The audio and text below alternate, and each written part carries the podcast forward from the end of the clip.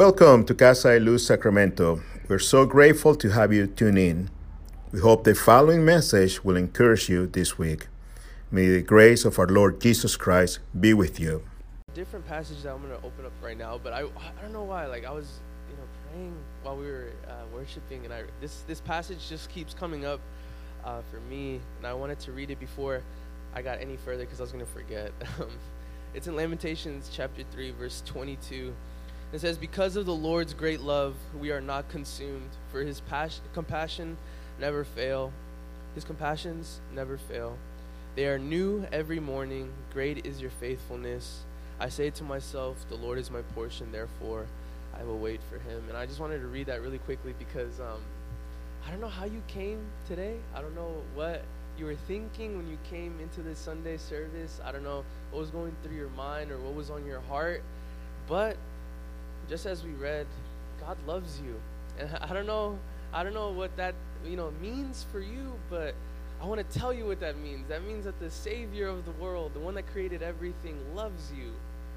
He cares for you, and his compassion for you never fails. So I don't know how you came in this morning. I don't know if you're uh, maybe thinking about something that you did throughout the week. I don't know what's going on in your mind.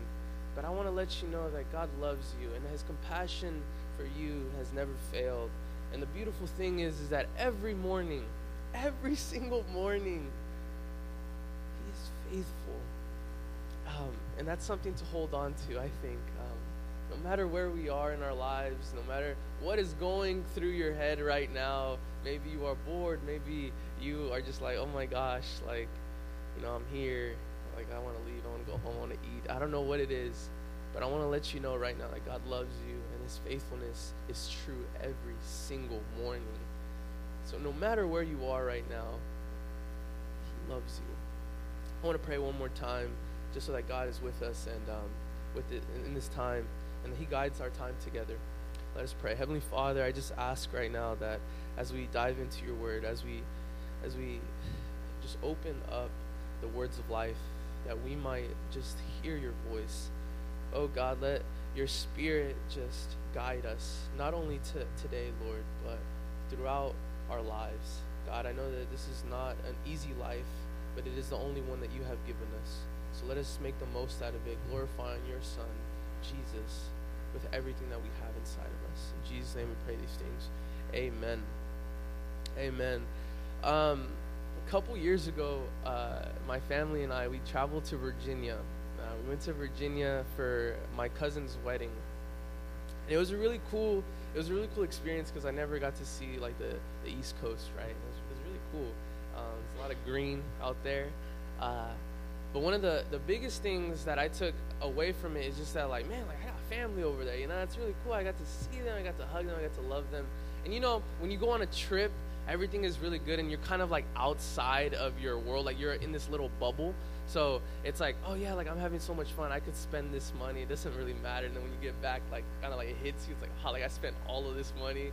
Or like whatever it might be right? But for us it was such a good trip. Like we had so much fun. We were with family.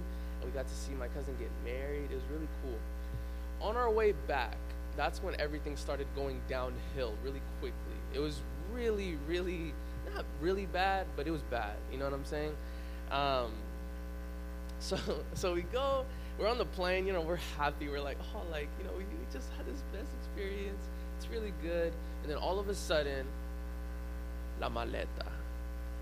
Where is the bag?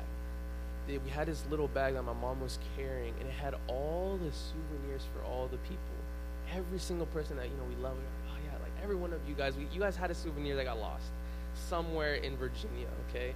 Um, this little bag. And I just remember, I'm like, dang, like that sucks. I had something from my friends, and I'm like, ah, gone, like that, just gone. And I remember my mom made a scene. She was like, "Oh my gosh!" Like dude, we were in the plane, guys, and she was like, "I need to go. Like I need to go get this this maleta, right?" Um, so she goes. She can't find it, and we're like, "Ah, like it's it's tragic, right? This is such a tragic story." Um, and then we're like, okay, you know what? It's okay. Like, it's just it's just souvenirs. Like, it's not a big deal, right? And then we're in the air, right? and I'm like trying to go to sleep. Like you know when you're like in the airplane, you're like bobbing your head, you can't go to sleep because you're like all crooked. You know that's how I was, right? And then I, my dad looks over to me and he's like, "En la maleta, the car keys, the car keys to our car in San Francisco." And I'm like, ah, like oh my gosh, like so we had a car in San Francisco and we were supposed to drive it to home and now we had to get a rental. When we got to San Francisco, the guy was he's not being the nicest person. He said you need to get like the biggest car available so it was more money. And then my dad had to go back to San Francisco the next day to get the car key. It was just this whole mess. And then the car we were driving was a Mercedes. So you know what happens when you lose a car like car key of Mercedes, right? Expensive. That thing is so expensive for no reason. Now, I'm not ranting about Mercedes, I'm just ranting about the problem, okay, that we were having. And so this whole trip, at the end of it, it boiled down to like, ah, like we're so sad. And then to finish it off, the ice cream on, oh no, the, the what is it? There you go. Thank you, April. So the cherry on top, we're in the shuttle. You know how you go to the shuttle to the um, the place where you need to go, or you know that little shuttle thing. Um, we were all like kind of like sad. And as we're like sad, we go off the little shuttle and then the doors are closing and we figure out the other maleta is in the shuttle and it leaves, right? And my dad's like, La maleta, you know? And it's like one of those times, right, where it's like, oh my God, it's like, why is this happening? Like, this is so irritating, right? But it, like, now, guys, we laugh so hard at that moment. Just like, like my dad's voice cracking. Like, it's so funny. It's so funny. But in the moment, right? In the moment, it's so bad, and you feel like this is like the worst thing that's ever happened to you. You're like, why, why, um, why? And I don't know if maybe you've been in that situation. Maybe it's not exactly the same, but I feel like maybe some of us do have those situations in our life, right?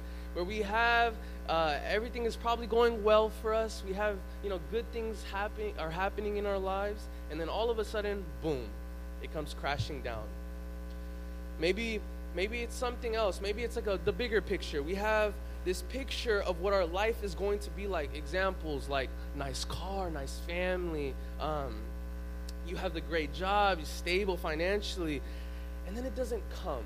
We're getting to that place in our life, I think, where it's like, okay, we're like you know, I'm starting to get to that age like 22. It's like, oh yeah, like you know, things are starting to happen. You know, and then when we get a little older, like five, ten years down the line, we're gonna be like, yeah, like, oh yeah, like by the time I'm like 30, I'm gonna be, you know, good. I'm gonna have my house. I'm gonna have like all these things, and then it ends up not happening. And I started thinking about that because, you know, back in Virginia, you know, that stuff is like little, little, little thing. Like, it's just like, okay, we lost the maleta. But then in our life now, we start seeing that, hey, maybe things aren't going the way we wanted them to go. Maybe we have this picture in our in our minds right now of what our life is going to be like, or what we want it to be like right now, yet it's not like that. You see, I, I find it, you know, that sometimes, most of the time even, we as human beings look at our circumstances and let that define our attitude. And today, as I was reading and I was trying to figure out, you know, like what what does God want to say to this church? What does God want to say to us as his people? I was reading in the book of Philippians and I started seeing what Paul, the person that was writing this letter to the church in Philippi, what he was saying to these and you see, Paul, it's really interesting because in this letter, he's in a really weird place in his life. He's not doing too well. Well, he's doing well because of who he is in Christ, but his circumstances weren't all that great. If anyone knows, you guys know, we've been over this book a lot of a lot, many times. Um, he's in prison. and I laugh at that because when you read this, you wouldn't think that. When you read this letter, you wouldn't think that he's in prison you would think that he's like in the best place in his life. So I, I want to invite everyone this afternoon to turn to Philippians chapter 1, and we're going to be here for, for our time together. And so, like I said, he's in prison while he, he's writing this letter. And it's really cool because while he's writing this, and we read it, his writing overflows with joy and thankfulness. So let us read together. We're going to read verses 1 through 11. It's going to be a lot of reading today because I want to just circle our time together around the Word of God because I have nothing good to say, but He does, right? So let's read together. Paul and Timothy, servants of Christ Jesus, to all God's holy people in Christ Jesus at Philippi, together with the oversee, overseers and deacons, grace and peace to you from God our Father and the Lord Jesus Christ. So he just gives an opening, right? He's, he's giving an introduction. Verse 3 I thank my God every time I remember you. In all my prayers for all of you, I always pray with joy because of your partnership in the gospel. From the first day until now, being confident of this, that he who began a good work in you will carry it on to completion until the day of Christ, uh, Christ Jesus. It is right for me to feel this way about all of you, since I have you in my heart. And whether I am in chains or defending and, and confirming the gospel, all of you share all of you sharing God's grace with me. God can testify how I long for all of you with the affection of, of Christ Jesus. And this is my prayer that your love may abound more and more in knowledge and depth of insight, so that you may be able to discern what is best and may be pure and blameless for the day of Christ, filled with the fruit of righteousness that comes through Jesus Christ to the glory and praise of God. Amen. So as we could as we were reading, it's basically a thanksgiving. It's a prayer. So this is what Paul is saying here. He's just saying, Thank you for you know, I, I think about you guys every time, you know, I'm praying. I love you guys, right? But then he's also having this time of prayer for them. And he's telling them like what I want for you guys, right? He's like, I want you guys to be blameless. I want you guys to keep following Christ. I want you, I want you to do these things, right? And then I started thinking, I'm like, when's the last time I started thinking about that? When's the last time I started thinking about my church in that way? Throughout the week, I know we have a lot of things bombarding us. Like, we have a lot of things coming out of the way. We start school on Monday. A lot of Sac State students do. Whoop, whoop. It's my last semester. I'm really excited about that. Yeah, Naomi, she gave me that. That's good. It's good. She's excited. Emily's excited. We're all excited. Stingers up. So we have school coming at us. Most of us, a lot of high schools already started. Um, community college, I believe, starts this week as well. So we all have things coming at our way, and we're really busy. A lot of us are post grad, so we're doing like other things. We're trying to find jobs, big, you know, big things going there. Um, I actually was with my friend yesterday. His name is Avery, and he graduated from UC Santa Barbara. I'm really proud of him, so I'm gonna, you know, just shout him out because I, I love him so much. He graduated from an electrical engineer and he has a job now. Like he got a like a grown man job. And I'm like, oh my gosh, like like dude, like we grew up together, like we were in elementary school together, and now he's like doing big things. And I started thinking about that. I was with him yesterday and I was like, dude, like I'm so happy when I'm with him. Like I'm so happy that we can talk and we could like laugh at old times, like dumb things that we did, and it's just like so good to be with him. Then I started thinking about you guys and my like you know when that verse is like my cup overflows? It's like with that like i love you guys so much and i think that's what paul is saying here too. He's saying when i think about you guys i have so much joy in my heart. I have so much joy because i know what you guys are doing. You see this church in, in philippi he, he they, he's like saying like you guys are, are good right? Obviously no church is perfect. As pastor tony was ranting in the first service like no church is perfect but we're imperfectly perfect, and we're perfectly imperfect. That was that was one thing I picked up. It was really good. Um, but he's like he's boasting. He's like, hey guys, like you guys are doing a really good job. Keep going, right? And that's what we see in verses one through eleven. He's like, keep going. I want you guys to keep going, following Christ. Now let's read verses twelve and so on. Now I want you to know, brothers and sisters, that what has happened to me has actually served to advance the gospel. As a result, it has become clear throughout the whole palace guard and to everyone else that I am in chains for Christ. And because of and because of my chains, most of my brothers and sisters have become confident in the Lord and dare all the more to proclaim the gospel without fear. It is true that some preach Christ out of envy and rivalry, but others of, out of goodwill. The latter do so out of love, knowing that I am put here for the defense of the gospel. The former preach Christ out of selfish ambition, not sincerely supposing that they can stir up trouble for me, while I'm in chains. But what does it matter? The important thing is that in every way, whether from false motives or true, Christ is preached, and because of this, I rejoice. And so, like, just in the beginning, we see this weird thing where he's like, I'm in chains for Christ. And so I started thinking about that line, just that line. I believe it's in verse 12. Yes, verse 12. Now I want you to know, brothers and sisters, that what has happened to me has actually served. Oh, I'm sorry. No, it's uh, no, verse 13. It says, clear throughout the whole palace guard and to everyone else that I am in chains for Christ. So he says, I'm in chains for Christ. I started thinking about that. I'm like, why does he say that? Like, we know that he's like in actual chains right now. We know that he's like in jail right now. Why does he say chains for Christ? Thinking about it and reading through what, what he's saying in Philippians, I started thinking it's his mindset. That's all it is. Paul's mindset right now is that, oh, no, no, no. I know that I'm in like jail, but I'm actually doing this for a purpose. My mindset is not that I am in jail, but I'm doing this for the glory of God. So, what he's saying here is that I have this thing called the single mind. Now, what does a single mind mean?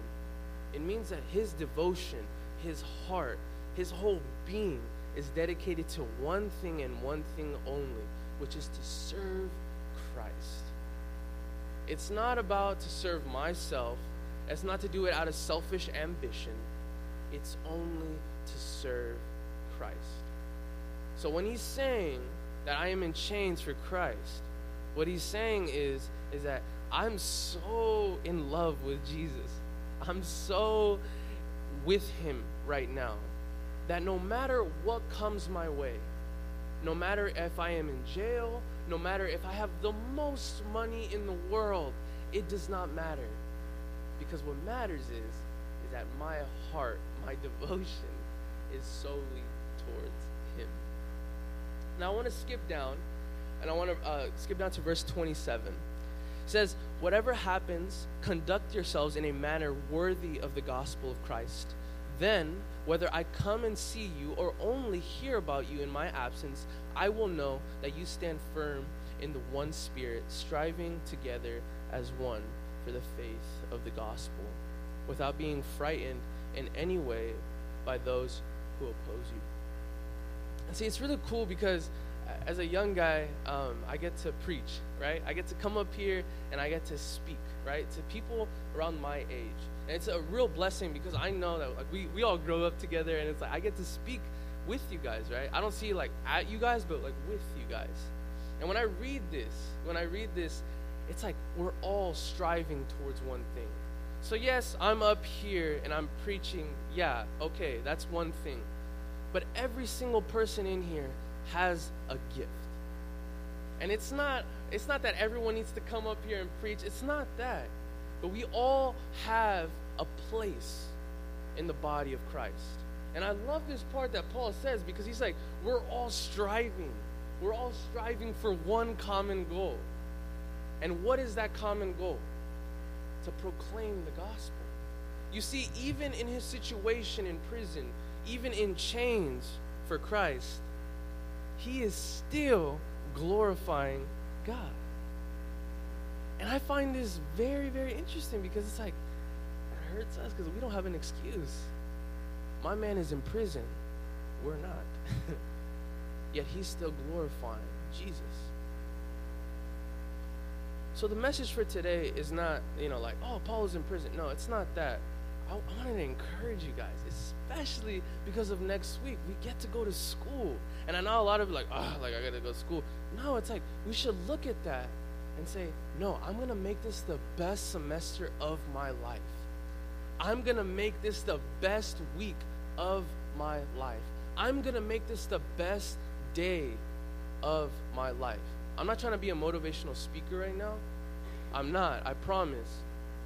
But what I'm trying to do is that because of who Christ is, we can have the greatest semester of our life. Because of who Christ is and what he did, we can have the best week of our life. Because of what he did on the cross, because of the blood that he shed for all of us, we can have the best day of our life. Not because of who we are, but because of who he is. I have to get an amen for that. Come on, amen. Dang, come on, there you go. I thought I was just speaking to a wall. Come on. We could say amen in Casa de Luz, right? Amen. Thank you, Fabiola. And I get this. When we read this, it's a little intimidating. It's a little intimidating because it's hard. And I, the other thing that I, I, had a, I had a problem with this is that I don't want to downplay anybody's situation because I know that some situations are hard. So I'm not going to be that type of person to say, oh, yeah, like, you know, you have a grandma in the hospital that is sick, but be joyful. Like, no, like, I get it. It's hard and we mourn because it's, it's tough things that go on in our life, right? It's tough things sometimes where we cry and we're like, why is God doing this? And I want you to wrestle with those things. But you see, Paul here, he's not saying, no, just like hippie life, just disregard your problems like all love and peace and hope. He's not saying that. What he's saying is, is that because of who Christ is, we look at our circumstances through that lens. We look at everything through the lens of Christ. So no matter what we are doing, it is good because of who He is. So, wherever you are in your life, if you're spiritually strong or spiritually weak, if you came into this place not knowing what you were going to come into, I want to let you know that we all, you, have an opportunity today to give your life to the one that gave his for you. That is the best decision you will ever do. But because of this, because of who He is, we can be joyful. We can rejoice. We can say amen to these things. You see, none of this, and I want to make this clear, none of this makes sense without Jesus. None of this makes sense without the cross. You know, I'm saying over here, be joyful when, when you're going through trials. Be joyful like Paul when he's going through prison. That doesn't make sense without Jesus because of who he is, we have hope.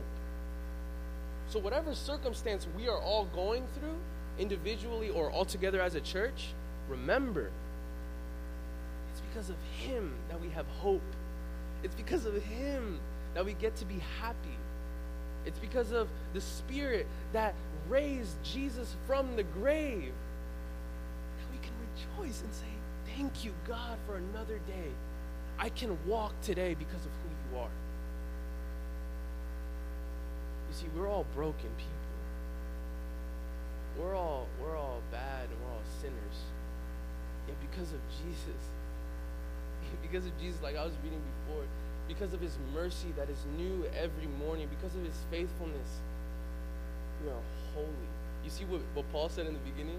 He said, To all God's holy people, to all his holy you think those people were really like the holy that we think like oh they're sons no They're messed up too. But because of who Jesus is, he has reconciled all of them to God. All of them. And that is true for us today. That's a beautiful thing that we can all point to. So I don't know where you're at again. And that's okay because you know where you're at. And God knows where you're at. And He loves you. And He wants you. So, with that, to close to close things off, I want to leave you with some things. As we finish our time together, I want to encourage you more than anything else to have this single mind like like Paul did. I want to encourage you this week and, and try every day to think about the single mind. When you wake up in the morning, remember it's every day. Every day is a new battle. It's not just, oh yeah, I gave my life this Sunday. No, it's every single day. Having the single mind on Christ. making that decision daily. Hey, I'm going to follow Christ today. I'm going to follow the gospel today. I'm going to do it because that's that's what's inside of me and that's what I need to do. I can't live without him. So more than anything else, to have a single mind like Paul did. And the other thing is too that this week let us pray to have joy throughout our day, constantly praying for his spirit to guide our words, thoughts and deeds. I know that we interact with a lot of people. Maybe we're not. Maybe we're a little introverted. I don't know. Um, but maybe the people that we talk to, pray throughout your day. God, guide my conversations. Guide the things that I do.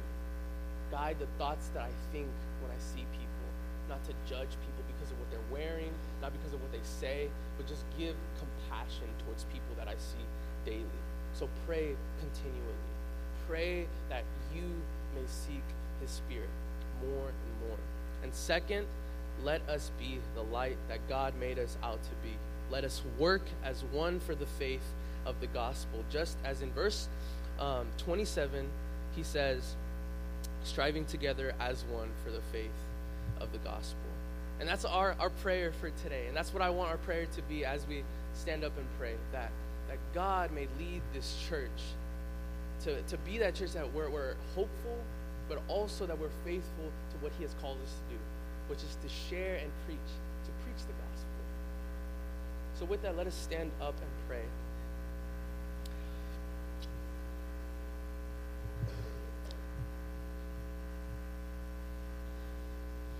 Let me pray for all of us here. Heavenly Father, we thank you. We give you all glory and honor forever and ever. Jesus, as we go back to school, as we go back to work, as we do the things that we do, Lord, we ask that you help us, that you guide us, that you use us as vessels, that you use this church as the vessel that you have planned. God, I thank you so much for planting this word in my heart that I was able to preach.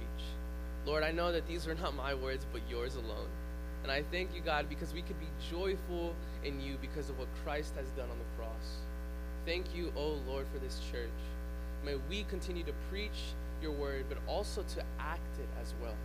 May we give you all the glory forever and ever, today, tomorrow, and forevermore. In Jesus' name, amen.